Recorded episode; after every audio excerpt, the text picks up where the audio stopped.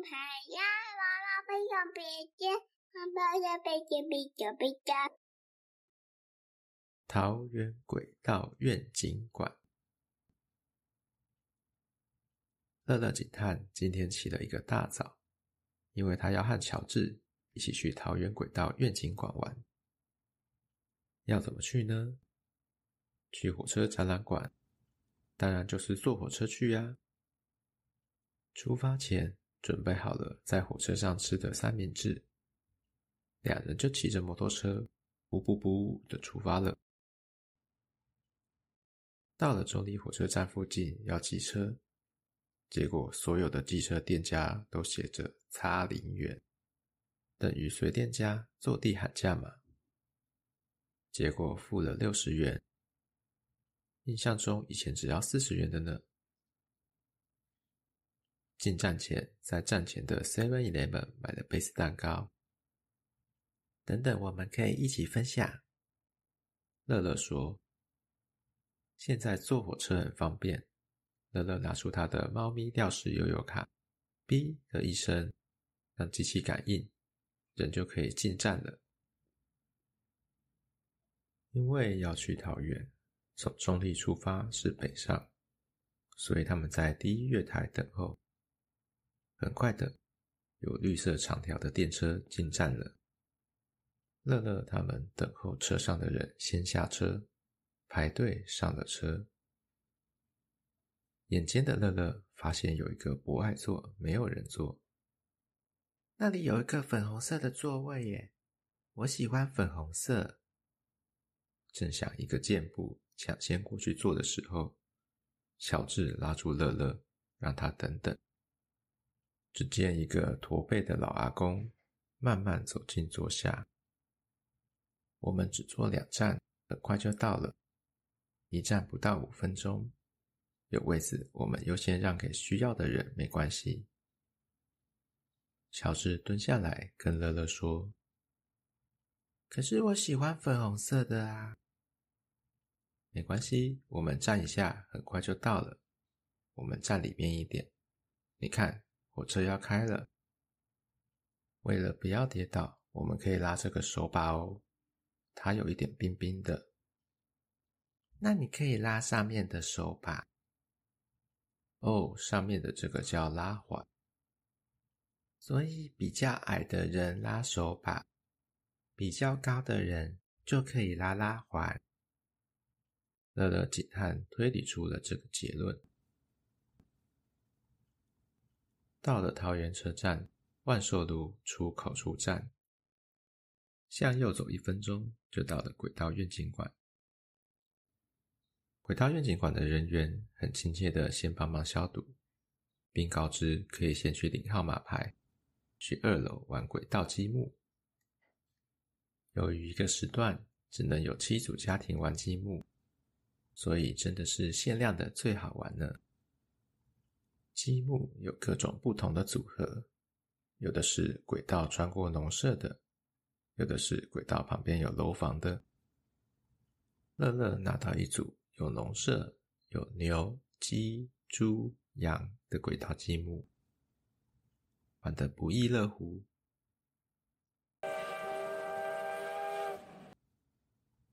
听到楼下有小火车经过的声音，乐乐忍不住问道：“乔治，那是什么声音啊？”“应该是小火车哦，我们要不要去看看呢？”于是乐乐和乔治穿好鞋子，屁颠屁颠的下楼，来到小火车站，刚好有一列火车在站，都没有人上车。亲切的工作人员告知可以两人坐一节车厢，等待三节车厢满载后，即由后方的驾驶员发车。我们这是普悠玛号哦。后方的驾驶员笑着说：“小火车绕圈大约一圈五十秒，今天的车速又比平常还要快上一点，好像云霄飞车哦。”其实没坐过云霄飞车的乐乐开心的说：“到站了，请由左侧下车。”到站后才发现刚刚车牌没人排的地方，现在排了两三组准备上车的小小乘客。下了车的乐乐对愿景馆里的东西都感到新奇，东摸摸西瞧瞧的来到捷运驾驶模拟室。我们中午十一点五十休息哟，你们都可以排，但一个人只能选一个路线。可以先想好要城市、草原还是隧道哦。原来愿景馆中午从十一点五十休息到十二点二十。乔治一看手表，现在已经十一点四十了，不晓得玩得到玩不到。还好，在休馆前轮到了乐乐，乐乐选择了城市路线。列车要开了。请按下绿色按钮。乐乐依照指示按下绿色按钮。风速过大，请拉拉杆减速，并拿起话筒通知旅客。乐乐有模有样的将操纵杆往后拉，再拿起话筒。到站了，请按红色按钮停车。乐乐按下红色按钮。停得漂亮！现在请按黄色按钮开门，让乘客下车。乐乐按下黄色按钮，同时捷运女声响起：“感谢您的搭乘，祝您有美好的一天。”美好的上午就结束在有趣的捷运驾驶体验。中午用餐时间，工作人员也需要用餐休息。于是，乐乐和乔治徒步走去火车站附近，看有什么好吃的。附近选项还真多，有涮涮锅、寿司店、SKIA、麦当劳。最后，他们选择了英哥阿婆寿司，虽然不知道是不是真的英哥来的。乐乐在旁边的饮料店点了一杯草莓牛奶。粉红色的七百 CC，看着开心，也喝得开心。下午又回到轨道愿景馆内，但馆内禁止饮食，只能喝水，所以草莓牛奶只能放在柜台旁边的架子上。一回到馆内，乐乐心心念念的就是上午没有玩到的捷运积木。那是一个感应式的捷运地图。把大的积木放在比较大的站，比如桃园高铁站；把小的积木放在比较小的站，比如平镇高中站，让孩子和市民们对桃园捷运的未来规划有全盘式的了解。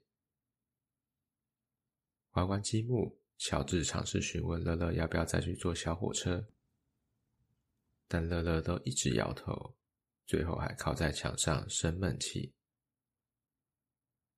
好心的柜台阿姨过来关心：“阿美眉呀，下午二楼积木那边有人在排队了哦，也可以去那边排队玩积木哦。”乐乐听到，身体就有了反应，原来是想玩积木啊。下午因为家庭比较多，所以二楼的积木要现场排队。